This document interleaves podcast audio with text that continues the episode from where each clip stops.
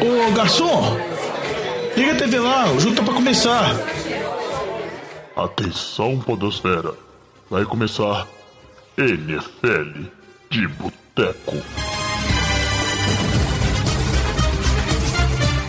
Bem-vindos a mais um NFL de Boteco, seu podcast preferido sobre futebol americano. Eu sou o Thiago de Melo. Estamos aí de volta depois de uma pequenas férias aí, uma intertemporada do NFL de Boteco, depois do Super Bowl. É normal, a gente sempre tira. E como tradicionalmente, todo ano a gente volta com a abertura do ano, assim, a abertura da free agency, o começo das negociações. E já no início a gente teve muito ba muita bagunça, né? Muita coisa acontecendo, muita notícia para dar. É, antes de começar o programa aqui e apresentar a galera, só dizer para vocês que o NFL de Boteco, né, também tá aí como todo mundo, é, isolado em quarentena aí no vamos dizer assim, nas recomendações do coronavírus. Então esse programa a gente está gravando todo mundo remoto, né? Todo mundo online. Infelizmente não estamos todo mundo lá no estúdio, né? Na casa do Batatinha para gravar. Então talvez a gente tenha algumas mudanças aí em relação a áudio, talvez em relação um pouco à dinâmica. A gente pede que vocês, nossos ouvintes, vocês vão desconsiderando isso aí, que a gente vai ajustando com o tempo, porque né, até passar essa situação, a gente vai continuar gravando dessa maneira, mas não é a forma habitual que a gente grava, assim, que a gente está acostumado a fazer. Então, para apresentar a galera aí, né, hoje eu tenho comigo, tradicionalmente, Diogão Coelhão, só não tá do meu lado aqui, né, tá lá na casa dele. Tudo bom, Juvenil? Então, a gente tá em quarentena e nem no boteco a gente tá, mas estamos gravando. Isso aí, o Diogão, que inclusive é o pior caso de risco que tem, porque teve em São Paulo, Rio de Janeiro, todos os lugares onde a pessoa não eu deveria ir, Janeiro, e o que ela não deveria fazer, o Diogão fez. Né, a gente tem... Mas o Diogão é Cyborg, Tigão. Então tá de boa. É, vamos ver. O Diogão ele tá preparado aí. A gente também tem Vitor Oliveira. E aí, Tigo? Como é que você tá? Bom, bom voltar aí nessa free agent movimentada aí pra gente aquecer os motores. É, muita coisa. Esse ano tá uma loucura e olha que a gente só tem exatos dois dias de free agent aberta, né? Acho que menos que isso até. Temos também, vocês já escutaram a voz aí, Alex Reis, que tá aí monitorando nosso áudio. E se tiver problema de áudio, pode pôr a culpa nele, que ele que tá responsável pelo áudio. É isso aí. e para fechar, a gente tem ele que aí já costuma gravar remoto, né? Porque não mora aqui na cidade de Belo Horizonte, onde reside a maioria das pessoas do NFL de Boteco. Luiz Borges, que tá lá de Joinville gravando com a gente. Fala, Tigão. E aí, galera? É isso aí. Nesse primeiro episódio, então, a gente não vai ter, né? Nem o, o Batatinha, nem o Lamba, que não puderam é, participar. Mas tenho certeza que vai ser muito bom, muita coisa para falar. Antes aqui com problema, é, vamos dizer com problema, né? Antes aqui com o episódio. Antes aqui com o episódio bem, do, do podcast aqui, né? A temporada é, 2020. É, vamos só repassar né, uns recadinhos de sempre. A gente sempre pede que vocês ajudem a divulgar o NFL de Boteco, né? Mostre aí para um coleguinha. É, ensina o pessoal que a temporada de NFL ela não começa né, lá em setembro, quando tem a, a semana 1 né, do, da, da, NFL, ela começa bem antes, que é quando estão acontecendo as principais movimentações, e daqui a pouco a gente tem o draft, os times começam a treinar e as coisas vão se acertando. E aí quem acompanha junto com a NFL de Boteco chega bem afiado né, para a temporada. E aí, Diogão, pro pessoal que quer, né, divulgar o NFL de Boteco pra galera escutar, como é que faz aí? Como é que, onde é que o pessoal acha o NFL de Boteco pra seguir nas redes sociais, pra escutar aí os agregadores, como é que faz? É sempre procurar NFL de Boteco, Boteco com U.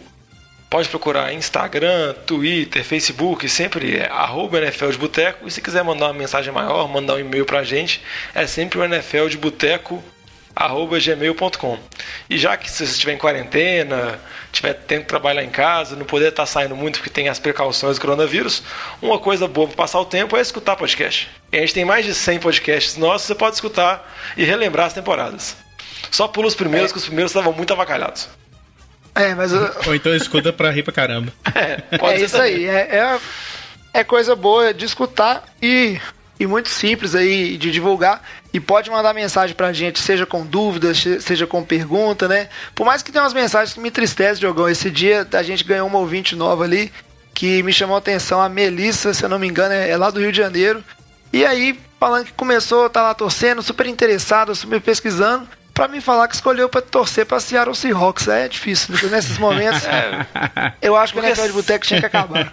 Porque você sabe o que ele escolheu, né, jovem? Porque Seattle é o técnico mais cativante da liga. Não, O famoso Pete Carroll e suas comemorações. aguarda, aguarda a notícia da aposentadoria dele com ansiedade. Mas então, ó, vamos começar a falar que tem muita, muita notícia. Mas antes né, de falar das trocas, de franchise tag e do que, que mudou nas equipes, a gente tem que começar falando do que, que mudou na liga. Porque a gente teve né, um novo acordo entre a liga e os jogadores, né? A NFL tem sindicato sim, e foi assinado com algumas mudanças bem relevantes. Breaking News. E aí, para quem não tá é, acostumado com, com essa questão da NFL, a gente tem que entender que tem o, o CBA, né? Que é o. Me corrija se estiver errado, mas é o Collective Bargaining é, Agreement, né, que é um, um contrato que a gente tem aí entre a associação do, dos jogadores né, da, da NFL, né, a NFLPA, e, e a liga em si. Então você tem como se fosse né, o, os empregados do ponto de vista dos jogadores, eles se unem e de tempos em tempos é, é decidido né, e negociado um acordo. E a gente teve aí esse aí que vai até a temporada de 2030, né? Então são acordos mais longos e gera um pouco de tensão porque a gente já teve na história da, da NFL, já tem, tem até filme, né? Famoso um filme com Keanu Reeves a respeito disso, que quando não tem um consenso até greve existe e aí a liga fica precisando pegar uns jogadores avulsos para não parar ou até a liga para enquanto resolve esse acordo, né? Então é um momento tenso, mas esse ano parece que foi suave com coisas é, que eram de interesse dos ambos os lados aí. E aí eu vou jogar a bola para os meninos aí, chamar o Diogão primeiro, para falar um pouquinho assim do que, que a gente teve de novidade, do que, que foi interessante. É, só resumindo o que o Jovem comentou, o próximo acordo dura por 11 anos, vai até a temporada 2030. Falam que era um grande projeto pessoal do Gudel, que é o comissário da liga, de conseguir fechar esse acordo da maneira mais rápida, sem greve, sem prolongamento. Mas as principais mudanças eu posso citar duas, que uma é a presença de mais um time dos playoffs. Agora a gente vai ter três times da Wild Card. E você vai, vai ter, então, na primeira rodada, a rodada de Wild Card. Você não tem mais dois times de bye, vai ter apenas um time de bye. A gente vai tentar discutir melhor e explicar isso. E a outra, isso já entra, vamos dizer assim, em consideração na próxima temporada. E a outra mudança, que é também outra mudança mais complexa, que a liga agora vai ter 17 jogos, mas isso talvez aconteça a partir de 2021. Mas a primeira mudança, igual eu comentei mais cedo, que eu acho que é mais relevante, gera mais ponto de discussão, é isso da, com relação aos playoffs. Na verdade, eu achei interessante ter só um time de bye, que acho que vai gerar mais disputa pela bye, mas um terceiro time entrar, principalmente na UFC, já entra muita borrela, sempre tem um time borrelão que entra lá que não faz sentido nenhum, agora vai ter mais um. É, o playoffs da temporada passada, que inclusive foi um dos que a gente teve menos time assim fraco, excessivamente fraco assim, e os que a gente achou que seriam é, talvez os sacos de pancadas, que um deles poderia ser muito bem o Tennessee Titans, eles surpreenderam é, positivamente. Então foi interessante assim, mas eu concordo com você, Diogão, que normalmente a gente tem alguns times bem fraquinhos né, entrando nos playoffs, tem que ver como é que vai ser essa questão. O resto do pessoal aí gostou disso, não gostou, discorda? O que, que vocês acharam aí? É, eu vou, vou começar aqui falando. É, não, a questão do acordo ela não foi tão tranquila igual se falar, foi tranquila em relação à questão de ameaça de greve e o, vamos falar assim, o processo democrático foi seguido de, dentro do, do, do corpo dos, dos jogadores.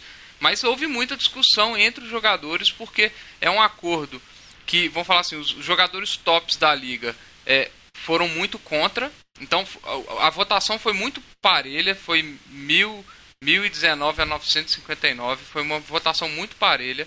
É, teve uma parcela grande, em termos de 20%, que não nem votou. E todos os grandes jogadores foram muito contras, principalmente por causa da questão do aumento de jogos na temporada, que, coloca, que vão falar assim, expõe a mais lesões, expõe a mais riscos, etc. O grande, a grande questão aí que deu o, a maior parte dos votos sim, foi o aumento imediato do mínimo salarial. Então, o mínimo salarial na NFL era em torno, vamos falar assim, de 500 mil dólares é, no ano. E esse mínimo, em torno de 60% dos jogadores estão nesse mínimo. E imediatamente o mínimo sobe para 610 mil, então é um aumento considerável. E esse mínimo vai aumentando até o ano de 2030, passando de um milhão de dólares. Ou seja, para as grandes estrelas isso realmente não faz diferença porque eles não estão no mínimo, mas a grande maioria dos jogadores estão é, nesse mínimo e esse mínimo, esse aumento é, faz muita diferença, né? aumento de quase 20%, de próximo de 20% do salário mínimo deles. Mas aí aproveito, Vitinho, eu acho bem interessante isso que você falou, né? Essa questão como é um acordo coletivo. É óbvio que grandes estrelas têm bastante peso em algumas decisões, algum, algumas de, alguns deles são até lideranças, né, como o Drew Brees, muito tempo ele foi uma das grandes lideranças dessas negociações, mas com certeza o, o peso aí dos pequenos jogadores, ele, ele tá aí, né, subindo bastante, tanto que acho que duas das mudanças que a gente pode considerar aí é que também aumentou né, o número de, de vagas no elenco oficial da temporada, aumentou também o número de, de vagas no time de treinamento ali, né, o Practice Squad, que na prática, além de um salário mínimo maior, você está falando aí que de várias maneiras você começa a ter mais vagas assim para jogadores, né? Então você tem esse pessoal aí que é, vamos dizer assim as formiguinhas que ajudam a, a carregar o time e cumprir esse, essas funções é, menos gloriosas e menos remuneradas você tá tendo mais oportunidade para essa galera aí que, quer queira, quer não, faz carreira de futebol americano, né? Não fica milionário jogando futebol americano, mas a, a carreira de atleta do cara tá aí, né? E o que mais eu queria saber, assim, antes a gente seguir em frente, o que mais que chamou a atenção de vocês, assim, para a temporada que pode impactar? A gente falou da questão do, dos playoffs, né? Que é, é interessante essa questão, vai dar muita discussão, você ter dois times a mais, não ter, é. ter né? Agora, queria saber, o Vitinho comentou uma coisa bem interessante, que é a questão também do, do, aumento da quantidade de jogos. Né? A gente vai ter um jogo a menos de, de pré-temporada, que eu acho que não afeta muita gente, né? Aquele quarto jogo de pré-temporada sempre foi um jogo que não jogava titular nenhum, né? Uma coisa meio sem sentido, a pré-temporada como um todo. Mas a questão de ter um jogo a mais na temporada, como é que vocês acham que isso pode afetar todas as projeções que inclusive, né, agora não, não vai ter a famosa campanha 8-8 que o jogão gosta tanto de falar, né? Que é aquela campanha que não vai nem para um lado nem para o outro. E acabou a piadinha também do Tennessee Titans 9-7, né, Jogão? Não, acabou, mas você pode ter certeza que daqui a pouco eles já vão querer empurrar a temporada para ter 18 jogos, porque vão falar que não faz sentido ter 17, não faz sentido ter um número ímpar, não tem como o time terminar 50% a não ser que empate. É, que era uma os 50% era uma marcação interessante, assim, né? Porque a NFL é muito nisso, né? O que é um time vencedor e o que é um time perdedor na temporada, né? E agora não existe o, o meio do caminho ali. É, o Tigão, eu acho que para nós fãs é, é bem legal ter um jogo a mais, né? A gente vai ter um jogo, vamos dizer assim, não tem nada de pré-temporada que vai ser eliminado do calendário. Vamos colocar um jogo que vai ser já emocionante, um jogo de abertura de temporada das equipes. E a gente sempre reclama da temporada da NFL ser muito curta, né?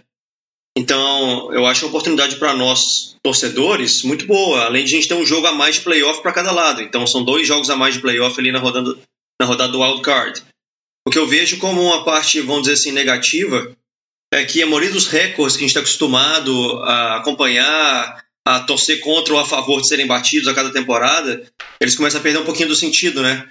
Tendo um jogo a mais, às vezes fica mais fácil do cara passar umas jardas corridas, passar número de touchdowns. Quando o cara passa, fala, ah, não faz sentido comparar, esse cara teve um jogo a mais, um jogo a menos. E isso aí perde um pouquinho dessa correlação com que a gente está acostumado de colocar como um, uma meta pessoal para os jogadores e para as equipes chegarem, né? É, tirando isso aí, também, mesma coisa para os playoffs, eu digo. Que a gente não tem mais oportunidade de jogar mais jogos nos playoffs. Tirando isso aí, para nós torcedores, eu diria que só temos a ganhar. É, com essa relação, como o Luiz falou de recorde, eu acho que eles vão tentar fazer sempre as métricas de tentar colocar por jogo, jardas por jogo, TD por jogo, tentar meio que equiparar. Teve outras pequenas mudanças também, o salary cap aumentou, mais de 10 milhões. A expectativa é que ele aumente ainda mais nos próximos anos, quando vai ter uma renegociação com a TV. Isso a gente até vai discutir mais para frente, que vai impactar em algumas renovações que já ocorreram. Os elencos também aumentaram, foram de 53 para 55 jogadores. E também teve outra mudança que foi relevante, que foi agora os jogadores não são mais punidos esportivamente por uso de maconha. As punições são reduzidas, já são conduzidas assim punições mais educativas para tentar acabar com o vício que a NFL sabe que é um problema de que vários jogadores usam. E antes ela usava só uma cortina de fumaça mesmo para tentar, vamos dizer assim, esconder isso, fingir que não era um problema. Então agora acho que ela vai tentar tratar de uma forma, vamos dizer assim, mais efetiva. É, se contar que eles, vários estados lá, né, nos Estados Unidos, é, legalizaram a maconha, então é, eu acho que isso teve um impacto nessa decisão aí, sabe? Porque como que você é, libera né, o, o, uso da maconha em alguns estados e, e você pune o cara por estar tá usando, sabe? Então, eu acho que isso teve alguma, algum peso nessa, nessa decisão aí de aumentar pelo menos a quantidade, né? Que do cara ser pego ou não para ser punido. É isso aí. Então, bastante é, é, mudanças, coisas interessantes. Para sentir o efeito de alguma delas, a gente vai ter que esperar a temporada começar de fato, né?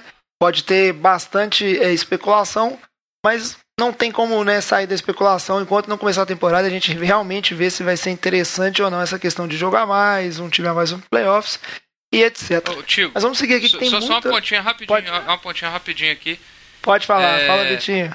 Tem uma coisa que eu acho que, que é interessante, não sei se vai ter muito efeito nessa primeira temporada, talvez segunda, que agora com jogos ímpares um time joga um jogo a mais em casa do que outros, né? Então você vai jogar você vai jogar mais jogos em casa numa temporada e na outra temporada você joga um jogo a menos. Então a gente não sabe também até que ponto que NFL, co- como é que vão ser os calendários para para isso ficar bem dividido, bem estruturado, para um time não levar tanta vantagem em cima de outro assim. É, em- uma, em uma temporada em relação à outra, né? É, mas isso aí é talvez, é, eu concordo com você, né? Pode ser uma coisa que pese. Ou esse jogo extra, todo mundo vai ter um jogo extra em Londres, ou pode ser até uma oportunidade da NFL de catar esse jogo extra aí e jogar para vários outros lugares, assim, né? E vira, vai virar o famoso jogo em campo neutro aí. Não sei, toda, todas as equipes vão ter um jogo que é campo neutro, isso entra pra regra, não sei, né? Mas uma oportunidade, assim, de tentar equilibrar. Ou as- mesmo se ficar uma, uma questão de vantagem ou desvantagem, assim como vai fazer, tem várias coisas assim, né, que tá em aberto, que a gente tem que esperar a temporada pra acontecer. Diogão, você quer falar aí rapidinho pra gente fechar, que a gente tem que seguir com o programa, que tem muita coisa pra falar ainda. É, só pra falar que ia começar os treinamentos voluntários, tudo, e a NFL tá tudo suspenso por causa do coronavírus. Então, talvez a gente depende de como vai acontecer, como serão os acontecimentos ao longo das próximas semanas, dos próximos meses, talvez o draft seja adiado. Então, a gente vai ter que acompanhar de perto, porque talvez a NFL por mais que dentre todos os esportes, ela, como pelo período de estar em férias, talvez não seja tão afetada, pode ter algum resquício para ela. É, já te- NBA mesmo tá até parada, já né? teve notícia que o draft já foi cancelado a parte de público e não sabe ainda como que vai ser a questão de ah, vai ser o o Gudel sentado na frente da câmera falando os piques da galera, ainda não tá bem definido isso. Ah, gente, depois que a Globo cancelou a novela das oito, é o fim do mundo. Não tem mais o que fazer, não. Mas é isso aí. Tem muita coisa pra falar, porque o NFL de Boteco, ainda bem, tem recurso. E mesmo se a NFL adiar, mesmo se ela demorar, a gente vai continuar aqui trazendo informações pra vocês. Então, vamos falar de muita coisa interessante que aconteceu aí.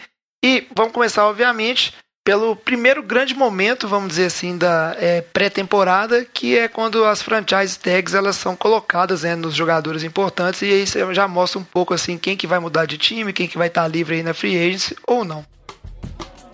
Ô Fábio Júnior, traz aquela porçãozinha de batata frita e uma cerveja gelada pra nós.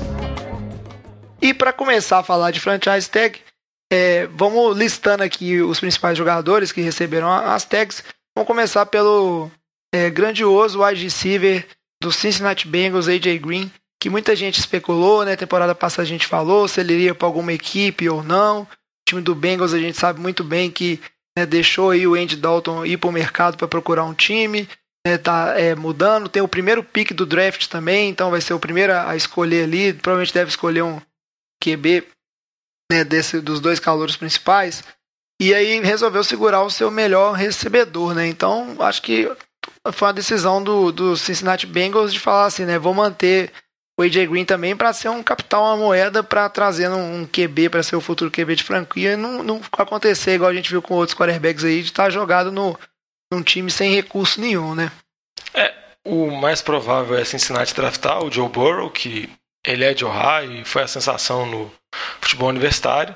Ele pode cair numa situação que são muito cis, mas pode ser favorável. Se o AJ Green estiver bem depois do período de lesão, se o John Ross conseguir ficar saudável, com o Tyler Boyd, eles tiveram vários piques de primeira rodada, jogadores de linha ofensiva que ficaram machucados a temporada passada inteira, então eles podem voltar. Tem o Joe Mixon, então o Burrow, dependendo, pode cair num, num ataque viável e AJ Green é muito bem visto, principalmente se estiver saudável. Eu gosto desse otimismo do, do Diogão que, que vem aqui no primeiro programa da, da quarta temporada da NFL de Boteco falar que o Cincinnati Bengals, dependendo, pode não ser um time tão ruim nessa temporada. Jovem. A gente Nós- sempre Nós estamos na época do coronavírus. Nós otimista. precisamos de otimismo.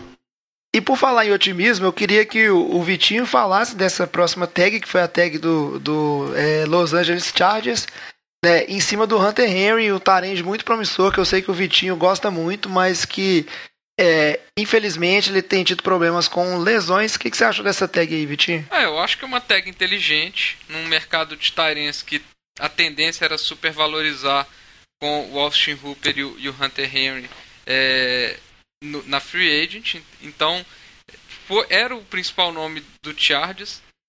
É, e é exatamente onde os times usam tags. São jogadores que precisam se provar, não quer pagar um salário longo para um, um, um jogador que tem risco de lesão, mas é um bom jogador. É, então acho que foi uma decisão acertada de- do- dos Chargers. Não sabe nem quem vai lançar a bola para ele ainda, mas eu acho que é bom garantir peças para o seu QB de futuro aí, para quem vai, vai entrar no lugar do, do Flip Rivers aí, né? Pois é.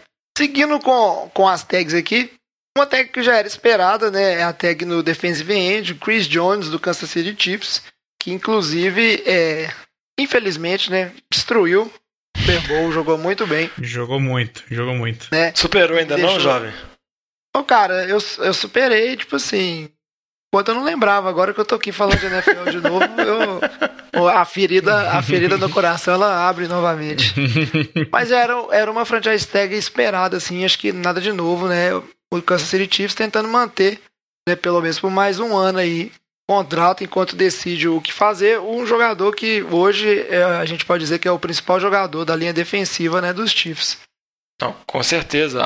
Como você comentou no Super Bowl, ele foi muito dominante, desviando vários passes. E eu acho que a intenção de Kansas City não é só renovar por mais uma temporada.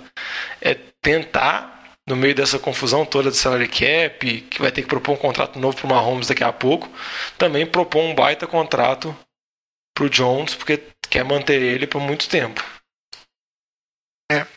E falando nessa questão de manutenção de contrato e ver o que arruma, aí já uma menor, antes da gente entrar, vamos dizer assim, menor não desmerecendo, mas antes da gente entrar em duas das principais né, franchise tags, ou pelo menos as mais esperadas, né, esse ano foi um pouquinho diferente, porque normalmente a gente tem muito drama em cima de fran- franchise tag, tem alguns jogadores recebendo a segunda né, consecutiva, e toda aquela questão se é justo ou não, mas a maioria dos jogadores aqui estava dentro do esperado deles também foi o Shaq Barrett, que é o linebacker né, do Tampa Bay Buccaneers. E acho que cai bem nesse caso de um jogador aí que é, o time precisa do jogador, né, quer ter o jogador, mas não quer assinar um contrato muito longo. Você usa a tag para estender por mais um ano, enquanto você vai tentando abrir espaço no cap e vai decidindo realmente qual que é o tamanho do contrato que você quer dar para esse jogador. Ou não, né? Às vezes você está esperando só que alguma opção aí surja na free agency para o ano seguinte. Às vezes até um prospecto que você é, draft ele seja suficiente para arrumar um lugar, né? Então são manobras financeiras. Alguma É. coisa que vocês queiram comentar do, do É, Barrett? Só lembrando que o Shaquille Barrett foi o líder de sacks na temporada passada, ele teve 19 sacks e meio. E foi uma temporada que ele explodiu com relação às temporadas anteriores, mas também foi a temporada que ele teve mais volume de jogo, mais tempo de jogo. Antes de chegar em Tampa, ele jogou um bom tempo em Denver, que foi o time que draftou ele. E ele acabava sendo reserva do Von Miller, sendo usado em poucas rotações. Quando ele chegou em Tampa, teve mais espaço, mostrou o valor dele, mas como fica a dúvida se foi uma temporada de Cinderela, assim, um ano maravilhoso, eu acho que eles optaram por dar a tag nele e não a tag no QB, que também tinha a possibilidade, que era o James Winston no time, que, como eu já falado pra frente, tá fora. É isso aí. Agora vamos seguir para as duas principais tags que a gente né, fala. Acho que a gente está falando isso acho que bem antes da temporada regular terminar. São dois contratos que a gente estava de olhos. Um deles, né, o primeiro que a gente vai falar aqui, é do running back do Tennessee Titans, o Derrick Henry, que teve mais uma temporada explosiva, mais uma temporada de números impressionantes.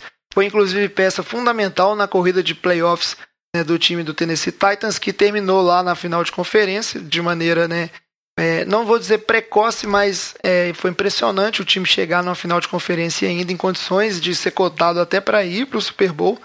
Daí foi eliminado pelo é, então é, futuro campeão Kansas City Chiefs. O que, que, vocês acharam aí? Acho que não tinham muita opção, né? Foi uma discussão, a gente vai falar ali do, do Ryan Tannehill, mas para frente, né? Qual dos dois receberia a tag? O time acabou optando por colocar no Derrick Henry.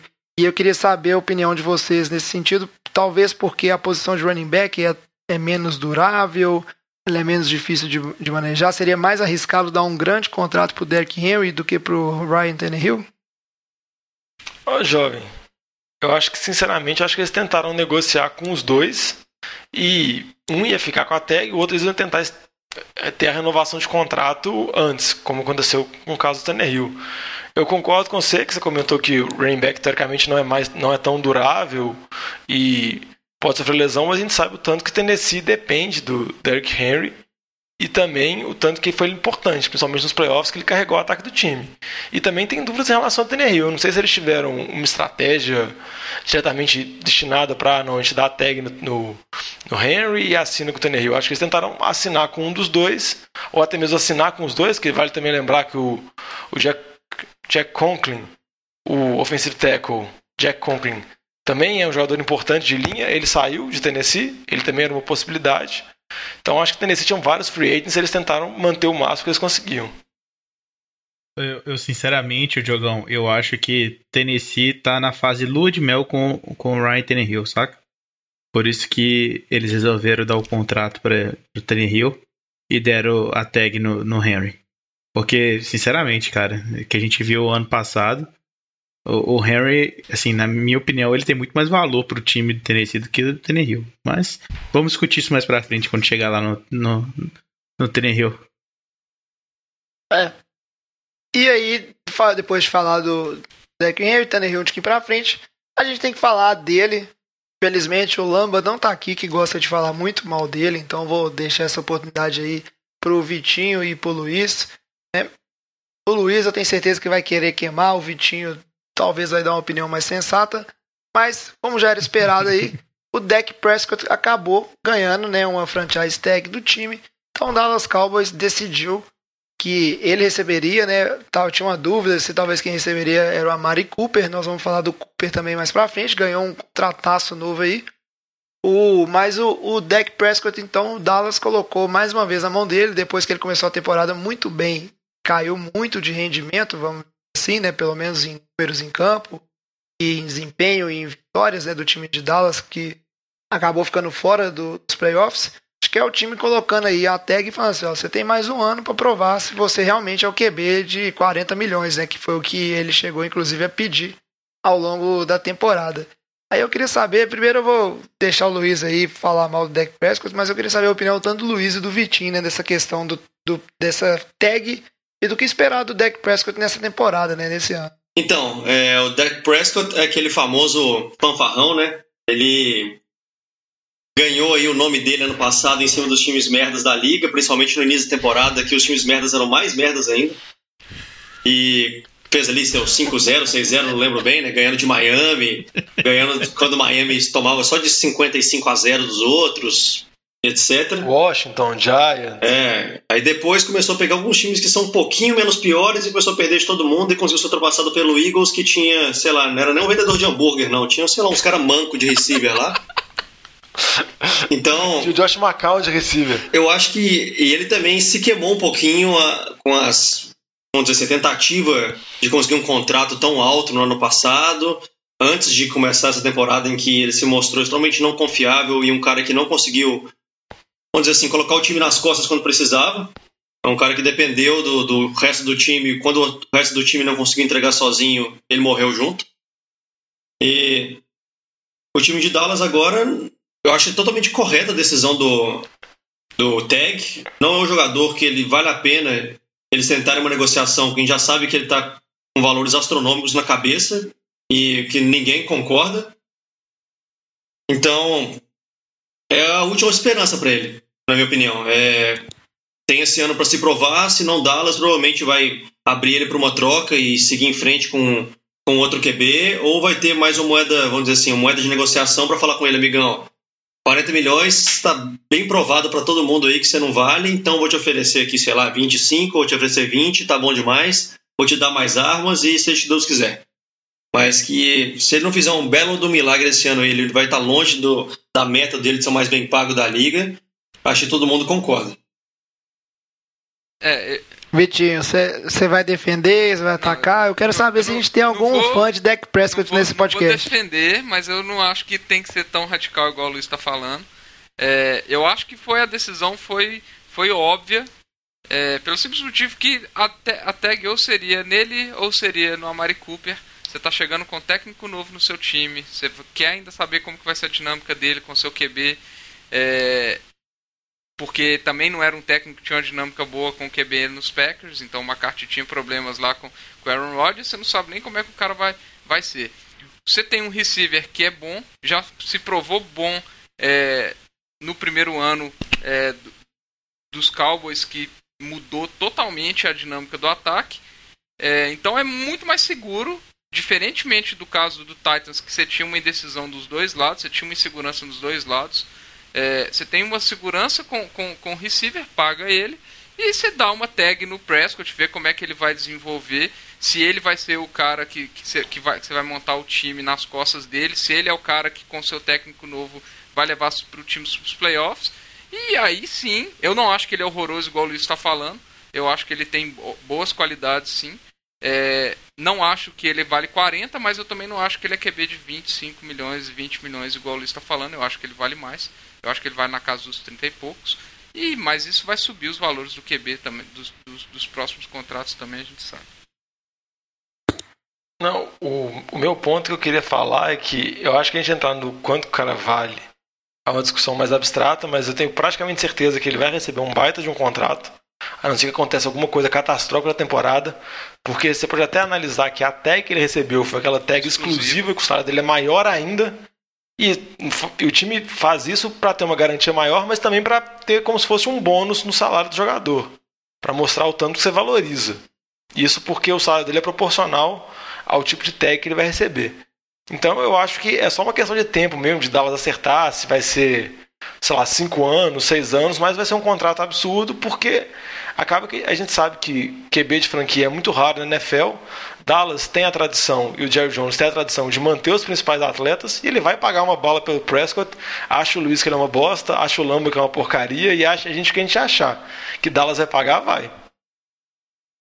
É, vamos ver, porque isso aí, eu também concordo com o Diogão que você acaba mantendo o que você tem de QB, mas tudo depende muito do que você tem de opção, assim, de disponível, né, quando você está chegando na free agents, depende da, da posição que você está no draft, do que tem no draft que vem. É, a decisão ela sempre é tomada com todas as cartas na mão. E aí vamos aproveitar que a gente está falando de QB e vamos falar aqui então dos QBs, porque é, não tem como né, não ter um, vamos dizer assim, um segmento à parte para essa posição, esses jogadores que são tão importantes, assim, tão badalados, né? Tá todo mundo de olho. E aí, já que a gente começou, falou do, um pouquinho de Ryan Tannehill né, em relação ao Deck Henry, ele não ganhou a franchise tag, mas ele ganhou um contrataço, né, Vitinho? Explica um pouco pra gente desse contrato aí.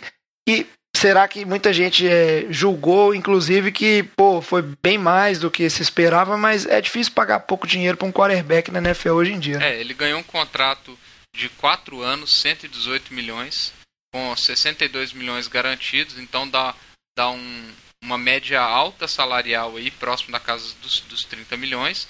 Agora, o que mais surpreende é o fato de ser um contrato de quatro anos. Né? Tudo bem que é um contrato de quatro anos, que daqui a dois anos os, eles podem lá fazer aquela mesma história, dar um garantido ali de quase, quase 50% do contrato. Daqui a uns dois anos, se não estiver rendendo, racha fora com o cara e seu prejuízo não vai ser tão grande. Mas todo mundo esperava que fosse um contrato mais curto, de dois anos, ainda se falava nessa casa dos 30 milhões. Então a surpresa foi só essa questão do, dos quatro anos é, que, que caiu acima, porque na verdade o Tannehill já teve problemas de lesões, ele tem um histórico de lesões, e foi um cara que realmente mudou seu time da água para o vinho, é, mas ainda foi um período muito curto, tem uma incerteza muito grande se ele consegue manter esse nível de produção é, ao, ao longo da temporada, e é um cara que nos playoffs ele não produziu. Quem produziu nos playoffs para o time de Tennessee foi o Derrick Henry, não foi o, não foi o Tannehill. Então é, não tem essa certeza que o cara é um super QB que vai te entregar na hora que você precisa. Não, eu concordo com você, Vitinho, mas acho que nos playoffs ele nem, principalmente nos dois primeiros jogos, ele nem precisou. Então, nem deram a chance dele produzir porque o Henry estava correndo que nem louco. E eu acho que eles acabaram pagando. Eu concordo com você que é uma janela pequena, assim, não são tantos jogos.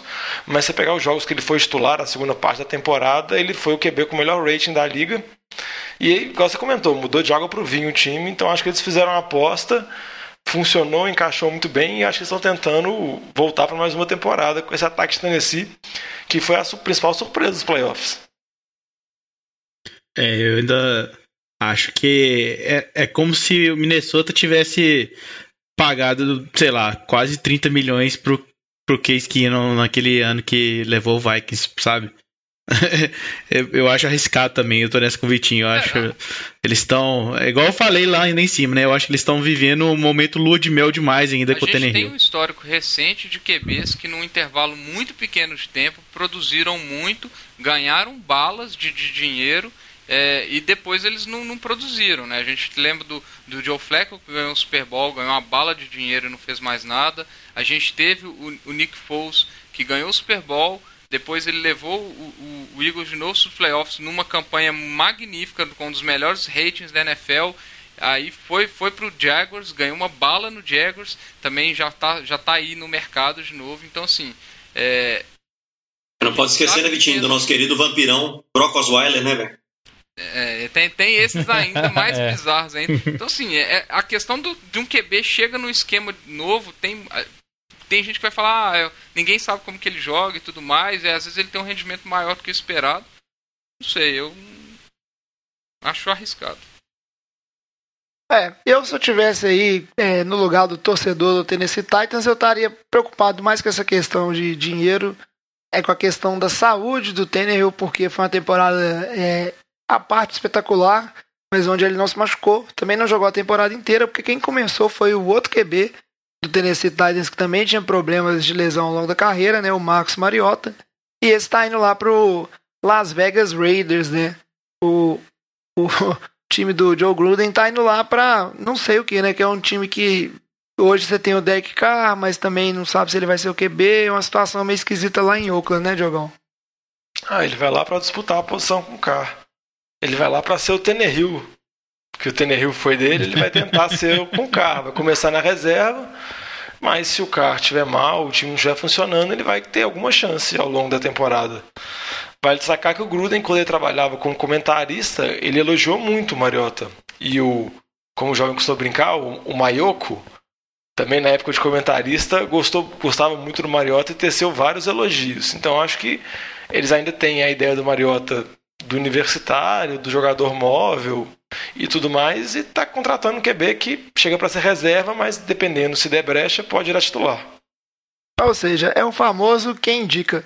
Agora vamos procurar aí que. É, lembrando aí que o Alex comentou do Case Keenum e da questão do ele poder ter ganhado um grande contrato com o Vikings ali, né? Se o Vikings não tivesse elegido né, o Kirk Cousins como seu QB titular aí, né? E recebeu uma bala.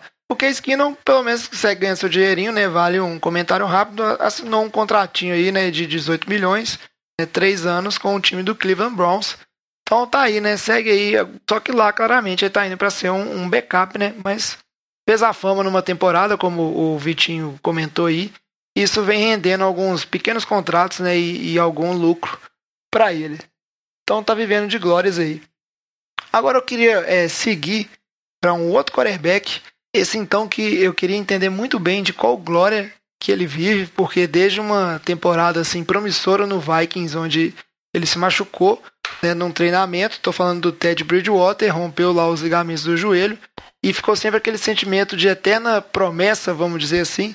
Desde então, o Bridgewater não teve né, oportunidade no Vikings e aí ele foi assinar um contrato ali com o Saints, que nos jogos onde ele jogou, quando o Drew Brees teve machucado, ele não produziu tanto, né? Não foi um QB que foi um problema para o time do Saints, foi seguro. O time do Saints, inclusive, ganhou vários dos jogos, muitos desses jogos em cima da defesa, jogos em cima do running backs.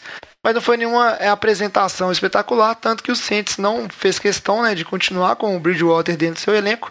mas ele assinou uma bala de um contrato de 3 anos, 60 milhões, assim, com o time do Panthers. E eu queria que vocês comentassem aí para mim esse contrato e qual que seria a intenção do, do Panthers em trazer o Bridgewater, o Panthers que a gente sabe que né, decidiu, ou pelo menos o esperado é que ele vai mover em outra direção em relação ao Ken Newton. Ken Newton até então está no, no mercado disponível aí, se alguém quiser.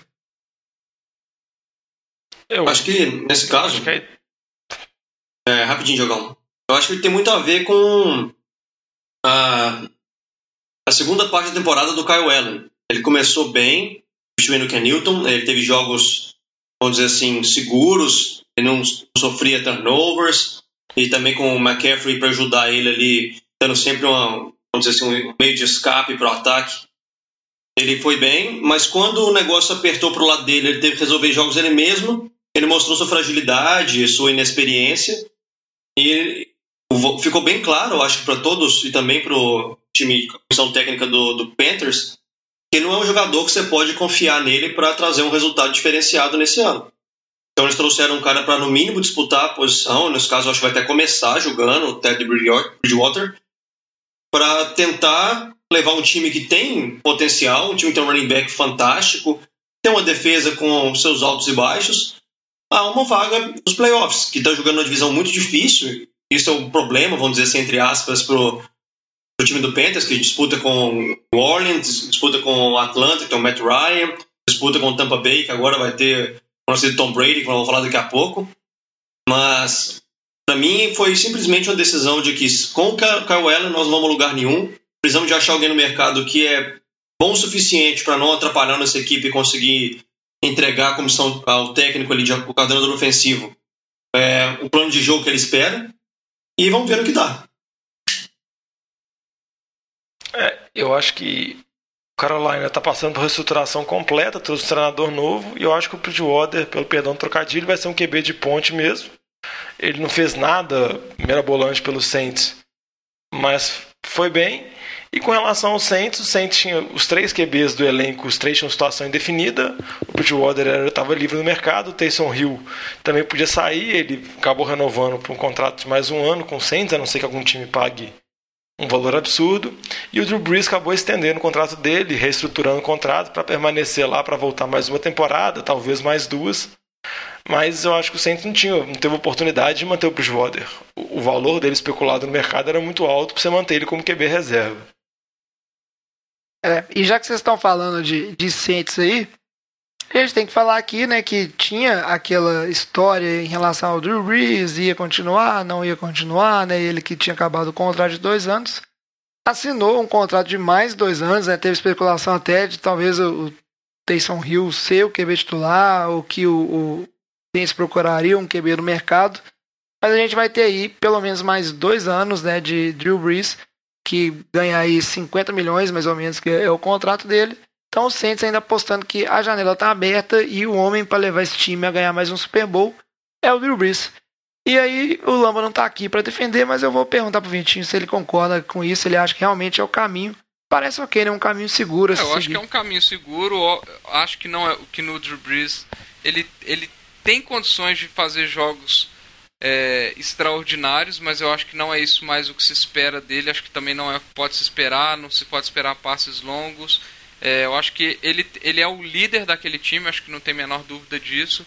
É, e ele está ali para conduzir um time que está muito bem estruturado, executar bem é, jogadas, mas eu não acho que ele não é aquele QB que ele já foi. Eu acho que assim, ele é um puta QB, tem condições, mas é, o tempo vai passar. Uma hora o tempo, o tempo alcança, né? Então eu acho que ele tem muitas condições, eu acho que é o caminho seguro, eu acho que ele é muito mais seguro que o Bridgewater.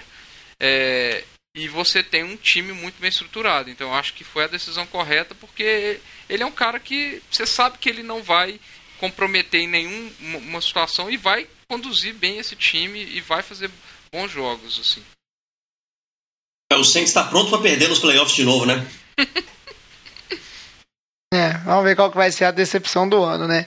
A decepção do ano passado foi o Vikings, já que a gente falou de renovação de contrato. Vale aqui, né, só uma, uma notinha de rodapé falando que o Kirk Cousins ele teve o contrato dele né, renovado barra estendido. né, para é, mais dois anos, então ele não estava para ser free agent, então foi a opção do time né, de se antecipar e estender esse contrato dele. Né, vale essa nota aí. Então o Vikings continua no projeto Kirk Cousins como seu QB principal. Muita gente critica, muita gente ama, mas não vamos aprofundar muito nisso aqui. Aproveitar que a gente falou do Drew Brees e entramos aí no, no ranking aí dos quarterbacks possíveis Hall da Fama e os medalhões da liga.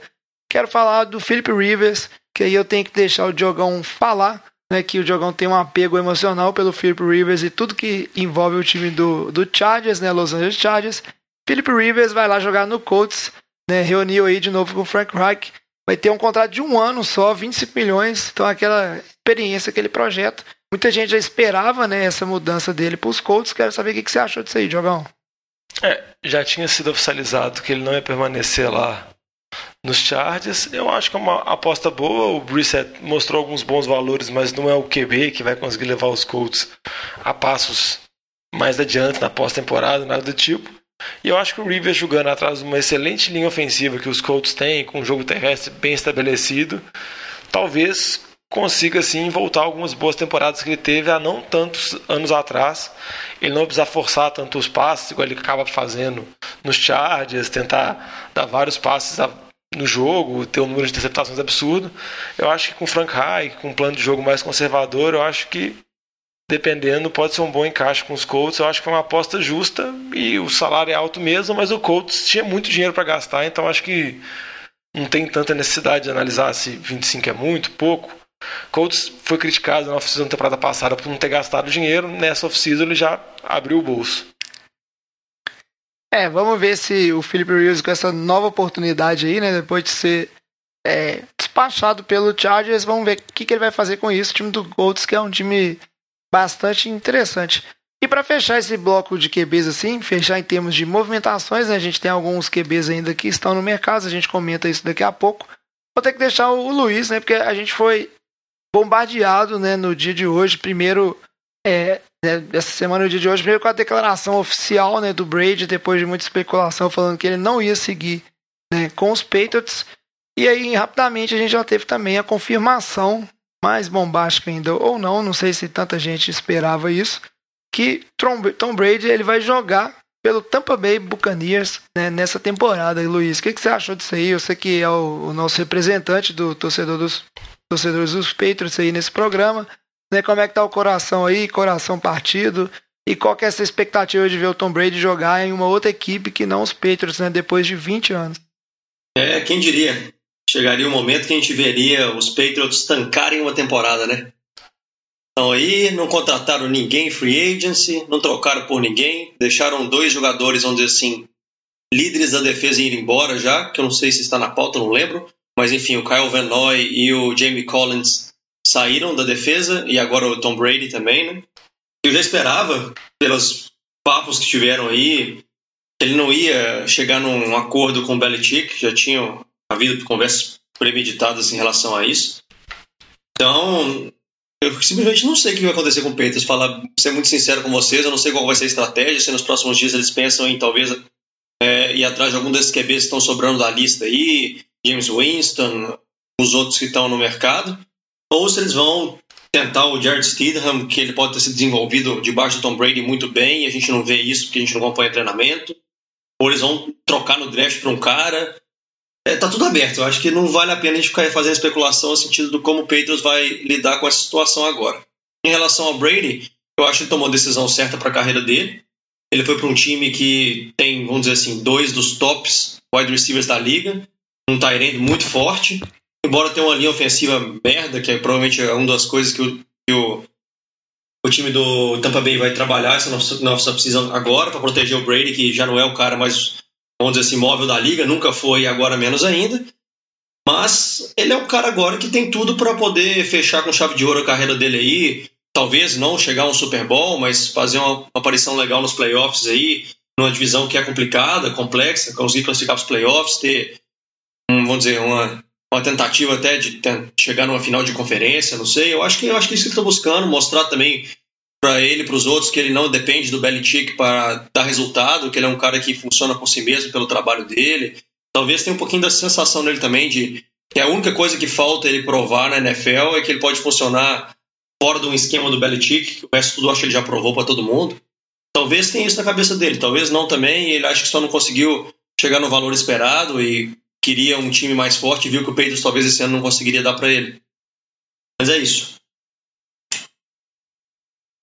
É, saindo que falando que as notícias ainda não confirmam totalmente, não tem os detalhes da negociação, mas estima que seria em torno de 30 milhões de dólares, que é um salário que eu acho que Bill Belichick, igual o Luiz comentou, o Patriots não pagaria pelo Tom Brady nessa idade que ele está.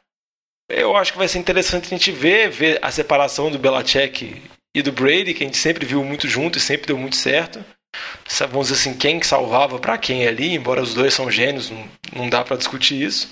E só para falar que o mundo dá voltas, né? Porque antes a gente viu Brady jogando lá no estádio, nevado, naquela aura de ser superior. Agora vai estar tá lá jogando em Tampa, na Flórida, com o estádio dando tiro de canhão do Pirata. É, Diogão que já foi torcedor do, do Tampa Bay. Mas alguém quer comentar alguma coisa? Já foi torcedor, é muito bom. É isso aí. Agora vocês podem votar de novo mesmo... pra mim. Vai que eu torço pelo Brady pra próxima é. temporada. Tinha isso aí. Então, vamos, vamos render tanto não. A gente pode. A gente com certeza vai voltar nesse assunto em outros programas. Mas a verdade é que Tom Brady aí tá indo para um ataque que tinha muito potencial, né? Quem diria James Winston teria substituído um dia pelo Tom Brady. Né? Torcedor Acho que de... Tampa Bay não deve estar tá entendendo nada. Não, depois que você lança 30 interceptações, você é substituído pelo melhor da história. É, é, acho é, eu tipo, acho é um critério né? pra você fazer, entendeu? É, ah, tipo, é, é, tipo, é tipo um sacrifício. É tipo um cheat de. é, é, tipo um cheat de videogame, né, velho? Você faz a varanda. Chegar em 40, né? você ganha 15. Personagem secreto. 40 interceptações. Ah, velho, se chegar em 40, você busca o Jerry Rice de volta. Sim. Então a gente falou das movimentações aí, as confirmadas, as que já estão praticamente confirmadas, porque a gente sabe que os insiders da NFL, quando eles dão furo, é, é bem sério assim, é muito difícil não ser.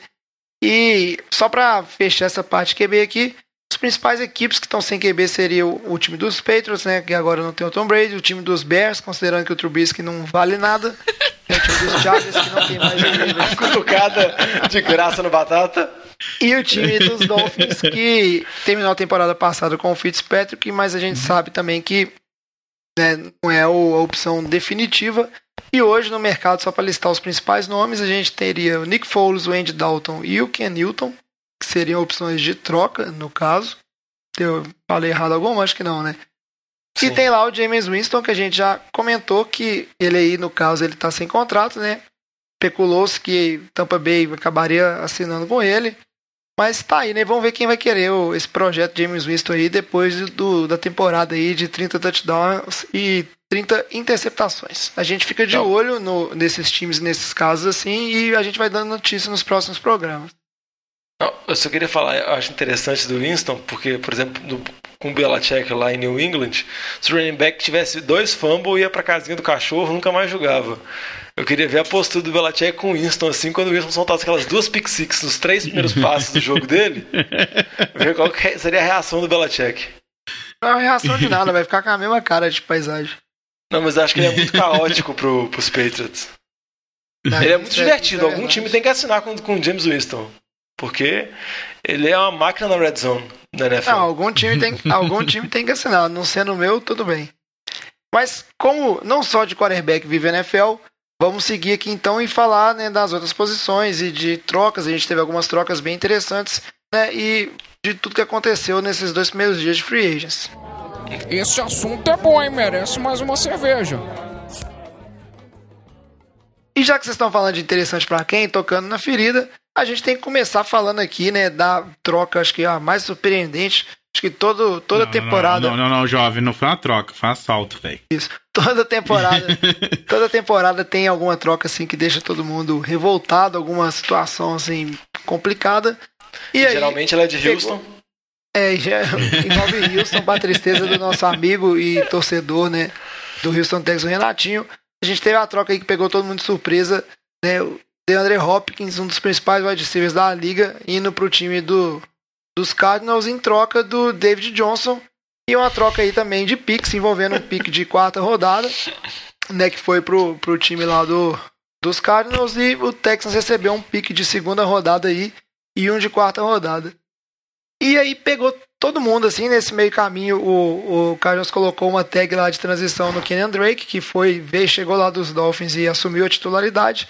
E pegou todo mundo de surpresa e eu deixo aí, né, abrir o portão do inferno e vocês comentarem o que vocês quiserem sobre isso, porque é aquela coisa, né? Sou revolta, deve ter virado trend topics no Twitter lá nos Estados Unidos junto com o coronavírus, de tanta revolta que Não, deu. deixa eu começar falando aqui, só, só porque a troca, o pior de tudo é que a troca não foi anunciada como uma troca. Primeiro veio a notícia da aquisição do David Johnson pelo, pelo Houston Texas e a galera, nossa, que bela movimentação. E depois veio a segunda parte, que foi a ida do DeAndre Hopkins, e aí ninguém entendeu nada.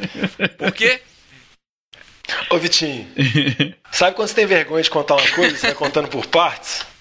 É tipo o que o Bill O'Brien fez. Primeira parte a única boa. coisa que a gente consegue entender dessa troca é que é uma jogada de marketing do Bill O'Brien para ver se os torcedores esquecem que eles perderam dos Chiefs depois de estar ganhando de 24 a 0. Porque depois disso aqui, ninguém vai lembrar daquilo mais, todo mundo vai querer matar o Bill O'Brien só por causa dessa troca. Só, só, só pra relembrar, o David Johnson ele teve uma temporada sensacional em 2016. Desde então, ele vem sendo.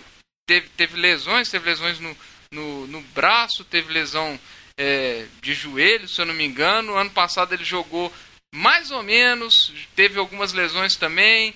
Foi- é, teve participação. A máquina de foder fantasy. É, te- o, o Kenny Drake chegou, assumiu a titularidade e bye bye David Johnson, que é um running back que tem um salário al- de na casa dos 10 milhões de é, anuais, que é um salário alto. É, então, vamos falar assim, o David Johnson, se a gente olhar valor de pique, ele tá ali na casa de um pique de, de terceiro round. E mais ou menos por aí, considerando o o valor dele de salário. Quando você pega o David Johnson, mais um pique de segunda rodada, pelo um receiver top 5 da liga ali, um dos melhores receivers, que tinha um salário na casa dos 13 milhões, que é um salário baixíssimo para receiver, mais 3 anos de contrato. É, e você tem o seu time, um QB no Deshaun Watson com uma- um contrato excelente ainda, porque está no, no- no contrato inicial dele. Você tem uma arma excelente para o seu pro, pro, pro, pro Deshaun Watson. Tudo que toda torcida quer é que o seu ataque seja construído em cima dessas duas peças. E aí você troca o seu principal, o principal receiver, você basicamente abandona a ideia de construir o seu time em cima do seu QB, que não dá para entender, pegando um cara que não vale, que vale um pique de terceira rodada e um pique de segunda rodada. Tipo, o valor foi infinitamente baixo. É como se ninguém tivesse oferecido absolutamente mais nada pelo DeAndre Hopkins. A gente, não dá nem pra gente saber como foi a dinâmica dessa troca. E só pra finalizar, só mo- fazer uma comparação. Ano passado, ano passado a gente caiu matando em cima do Giants, que aceitou, aceitou um pique de primeira rodada, um pique de terceira rodada e o Jabril Peppers pelo, pelo, é, pelo Odell Beckham. Tudo bem que, que- envolvia também uma troca do Oliver Vernon com o Kevin Zeitler, mas em suma, foi um pique de primeira rodada, um pique de terceira e o Jabril Peppers. E aí você tá trocando o DeAndre Hopkins, tá, pau- tá mais ou menos no nível do OBJ. Se a gente considerar a última temporada, ele tá bem melhor do que o OBJ, para um David Johnson pique de segunda. Tipo, Sim. é uma troca que não faz o menor sentido do ponto de vista do Houston Texans. Não dá pra entender o que, que o Bill O'Brien tava pensando. Tudo que a gente sabe é que tava tendo discussão contratual lá, ele tava com a trilha com o De- DeAndre Hopkins, mas não faz sentido um GM que é o técnico do time fazer uma troca dessa. É, é matar a franquia e todo torcedor do coração. Não, inclusive, eu tenho eu tenho certeza que quando aconteceu essa troca, a maioria dos outros times da NFL deve ter pensado assim, uai, tava disponível pra trocar? Era fácil assim. sabia se. Eu pagava. Tipo assim, com certeza, como o Vitinho bem disse, teriam times que ofereceriam coisas melhores pelo DeAndre Hopkins. É, é fato que fosse um pique de primeira rodada. Eu só queria dizer o- rapidamente, ó, Renatinho aí, ele tava pensando que a pior coisa no ano dele ia ser estar na Itália durante o coronavírus. Mas não. Bill O'Brien conseguiu fazer o coronavírus parecer muito legal pra ele. Não. E só pra lembrar que o Bill O'Brien teve problema com o Dwayne Brown, que era o left tackle do time e foi trocado para Seattle. Teve problema com o Javidian Clown, que também em época de contrato e também foi trocado. Agora tem problema com o DeAndre Hopkins. Daqui a pouco, quando chegar a época de renovar com o Deshaun Watson, ele vai ter problema também. Ele tem problema praticamente com todos os bons jogadores do time dele, que gera um questionamento muito grande de uma pessoa que, que assume dois cargos, de treinador e de GM, e que nem o jovem comentou.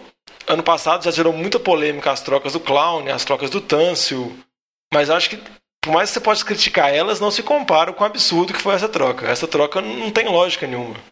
O David Johnson, a Arizona, queria dispensar ele. Queria se livrar É. do salário. Mas isso aí é bom, se serve de consolo aí. O torcedor do Texas ganhou o Randall Cobb aí, que saiu de Green Bay. Nossa Ele tava senhora. no Dallas, né, na verdade. E vai ganhar aí um... Bora batendo. Nossa senhora, jovem.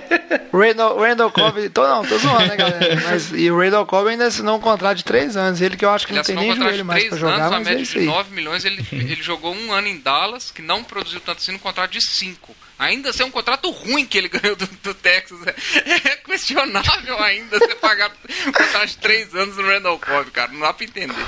Sério mesmo. Não, alguém É tem que aí. mandar. Alguém tem que tirar o Bill O'Brien de GM. Só isso. É, isso aí, Head coach é seguindo outra falando- discussão.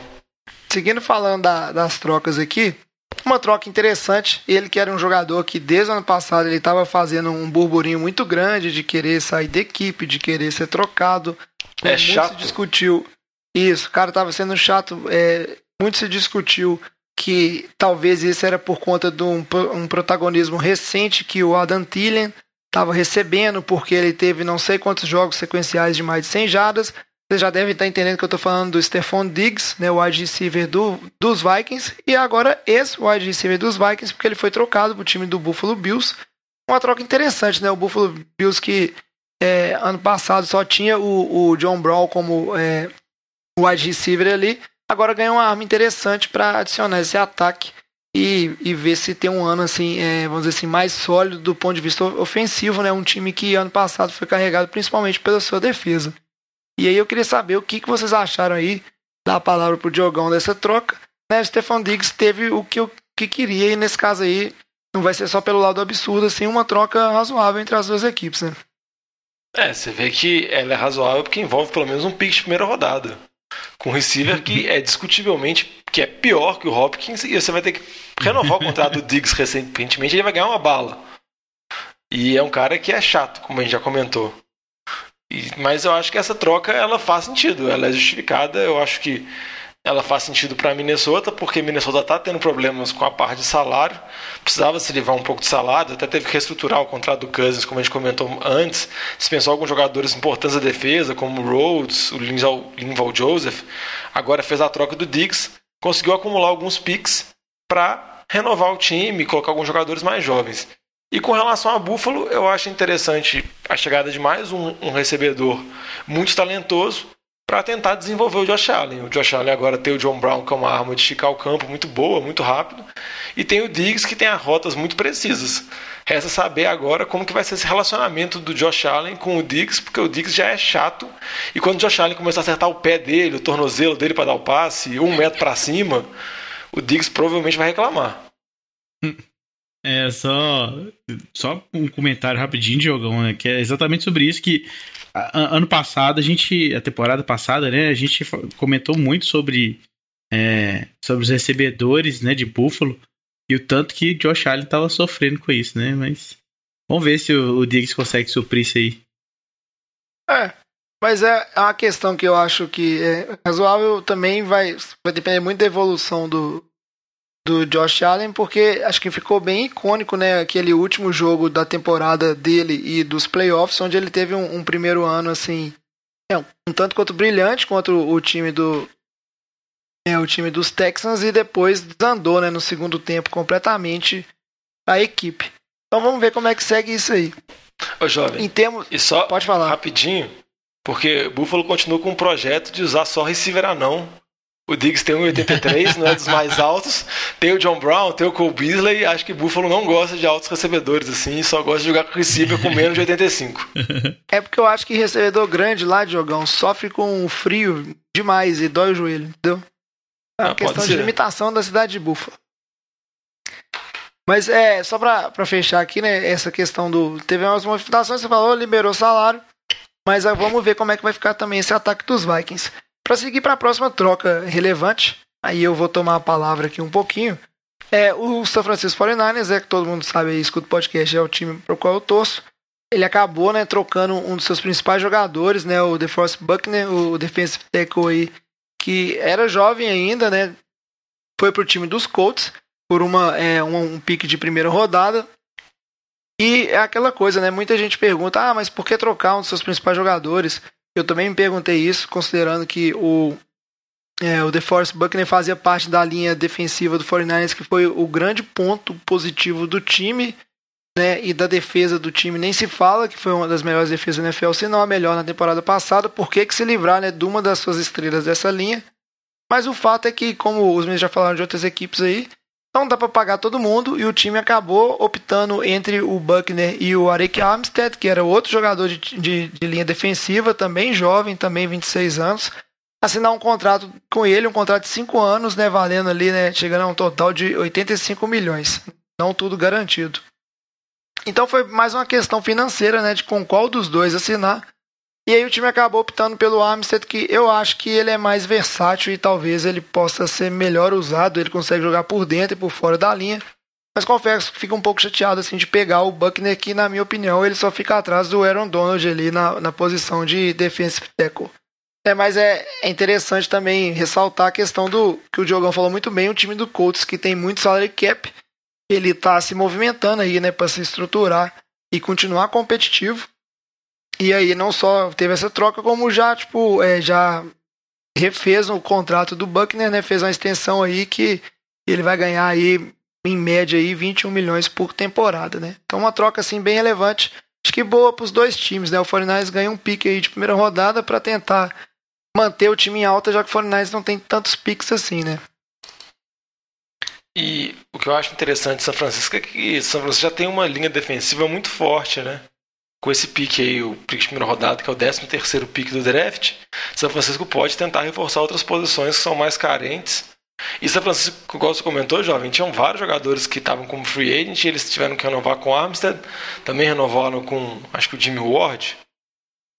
Jimmy Ward, back, renovaram. É, renovaram o defensive back, então eles tiveram que fazer escolhas e o Buckner foi para os Colts, eu acho que é uma ótima para o Colts, porque o Colts tem um elenco muito bem treinado, mas faltam alguns jogadores que vão dizer assim, que conseguem levar mais, que conseguem ter um desempenho acima do esperado, os jogadores blue chips. Eu acho que o Buckner vem muito bem de São Francisco e pode se tornar um desses nos Colts. É isso aí. Só para fechar essa parte de dessas grandes trocas, vamos dizer assim, algumas outras relevantes para a gente comentar aqui a gente tem que falar da, da troca do Calais Campbell, que saiu do time do Jaguars, né? O Jaguars que a gente viu durante as últimas duas temporadas aí, essa grande defesa do Jaguars, né? Numa temporada se desestruturar e se desfazer, indo para outros times. Ele foi para o time do, dos Ravens e troca aí, né? De uma escolha de quinta rodada, né? E aí o Baltimore deve né, estender esse contrato e reassinar. É um jogador muito bom, mas que já não estava né, rendendo tanto, tinha a parte muito de de relacionamento com o próprio time, né? Já estava bem desgastado. Não, já não tá, já não tá no auge dele, mas é um jogador muito bom. E para mostrar como bons times funcionam, esse pique de quinta rodada que Baltimore trocou foi um pique que Baltimore fez uma troca na temporada passada com os Vikings, onde Baltimore trocou um kick reserva por esse pique e agora ele transformou um kick reserva que nem jogou nos Vikings pelos, pelo Calais Campbell, que vai ser um jogador muito útil. Então, bons times fazem boas trocas times ruins fazem trocas Bill O'Brien. É isso aí. E por falar em bons times e boas trocas do Ravens, a gente também teve o Ravens mandando um dos seus Tyrants, né, do trio de Tyrants do Raiders, do Raiders ali, né, o Hayden Hurst, que é, é jovem atleta aí, mas acho que era o menos utilizado dos três Tyrants, né, por uma escolha de quatro rodadas ali do time do Atlanta Falcons, né, e Mentira, ele jogou uma de quatro rodadas e aí o Falcons mandou uma de segunda e uma de quinta rodada. O Falcons fazendo isso, porque a gente vai comentar mais pra frente, né? Perdeu o Austin Hooper, o seu principal talent aí na Free Agents. Vocês acharam isso aí uma, uma troca ok e tal? O Hurst que era promissor, mas talvez ele só tenha um efeito cabeludo, né? Com um jogador cabeludo que o pessoal acha que é, é melhor do que é. O que, que vocês acham disso aí? o negócio é que o Mark Andrews funcionou muito bem ano passado, né? Criou uma química muito boa é, como quarterback e não fazia sentido o Baltimore continuar com três Tyrants no elenco se ele podia transformar isso em picks e oportunidades de melhorar outras posições que podem ser mais importantes. Para mim é, faz todo sentido para Atlanta também, que perdeu o Hooper e o Ryan ficaria sem um jogador para a posição. Vai tentar agora um calor, que ele foi muito bem cotado no draft. Todo mundo falava que ele ia ser um Tyrande aí disruptivo, do nível de cara que era para chegar quebrando a liga, estilo. Como é que chama do 49ers lá? O Kittle. Mas ele não teve tanta oportunidade porque o Mark Andrews tomou conta, serviu lá com uma válvula de escape, meteu um monte de touchdown pro Lamba no Fantasy.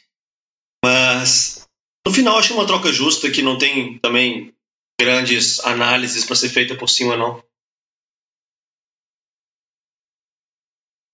É isso aí.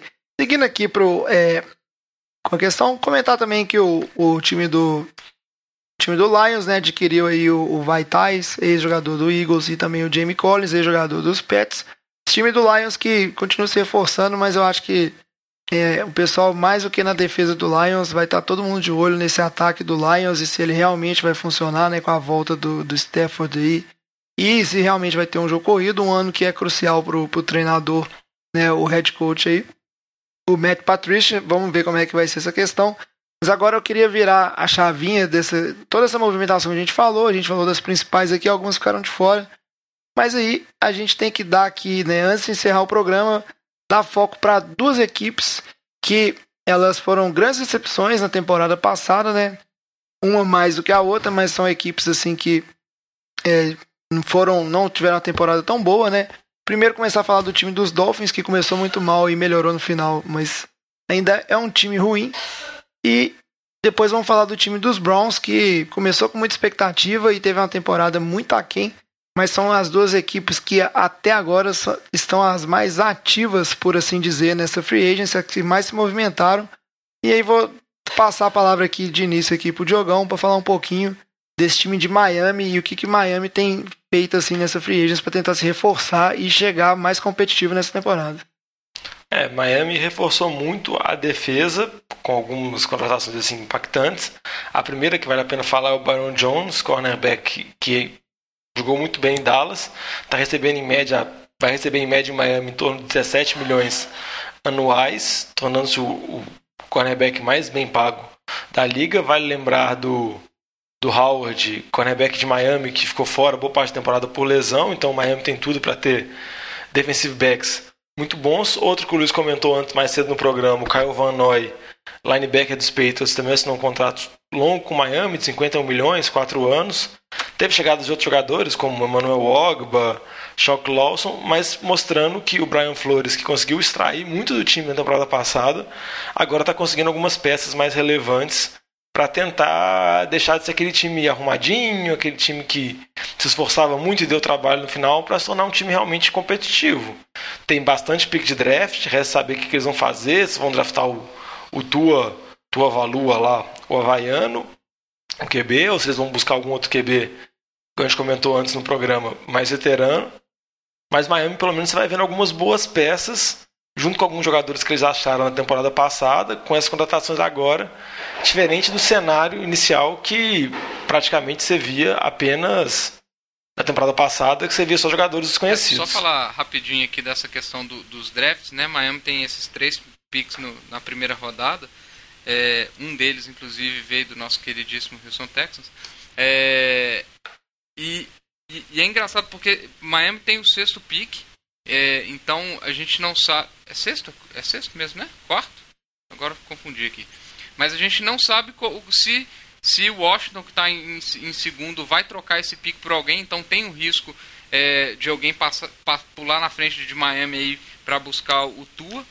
É, então a gente talvez possa ver nesse draft aí uma movimentação a lá é, a Laber subindo ali um, uma posição ou poucas posições, pagando uma bala de, de, de pique. Miami tem capital para fazer isso.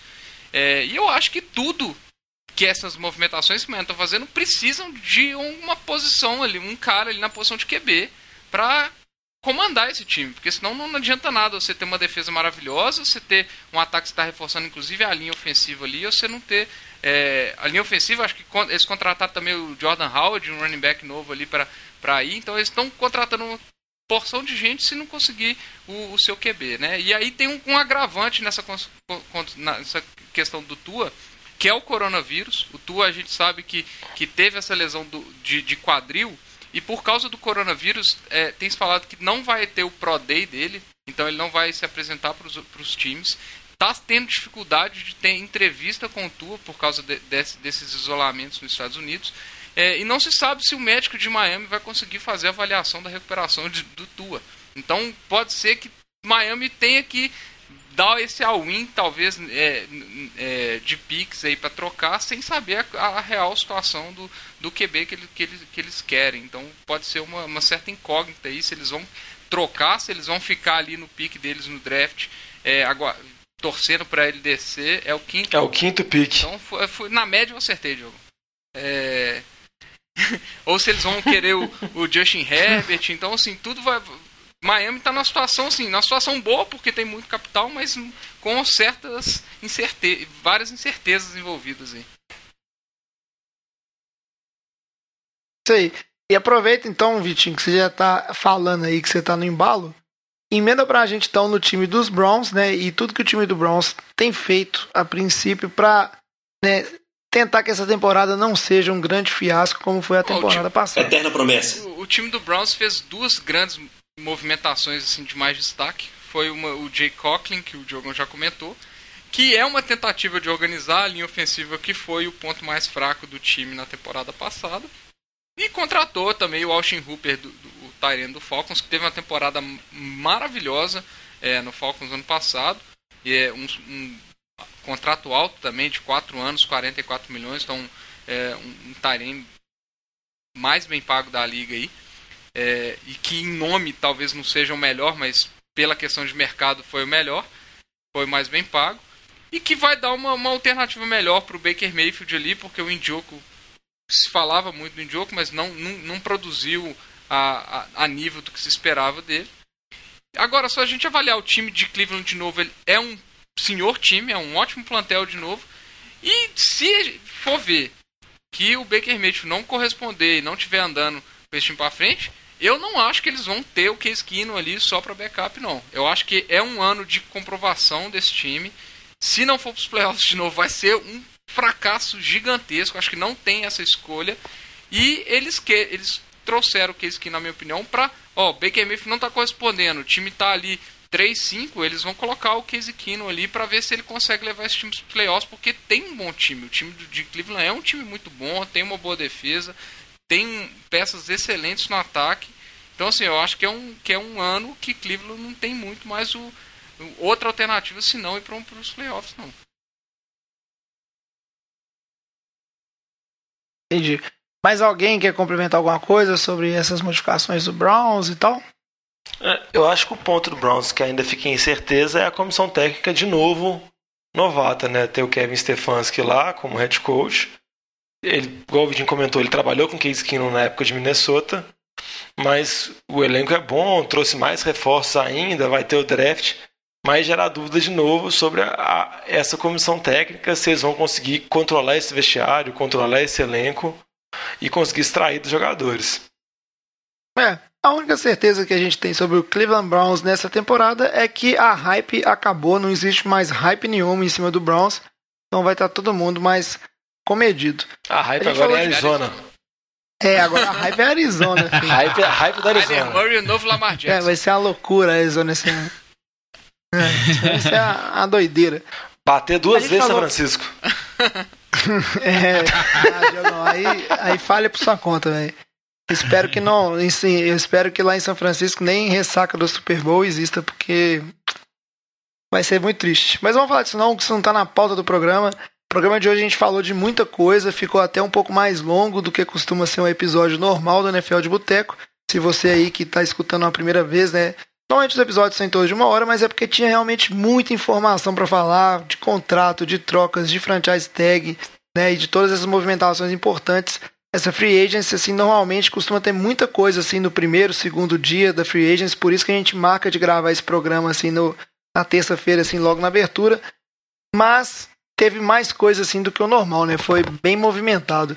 Isso, e para falar que até cogitou-se né, adiar essa abertura por conta de coronavírus, mas acabou que o calendário da NFL por enquanto segue normal e ele tá bem movimentado assim. Então agora a gente vai chegar no final do programa, né?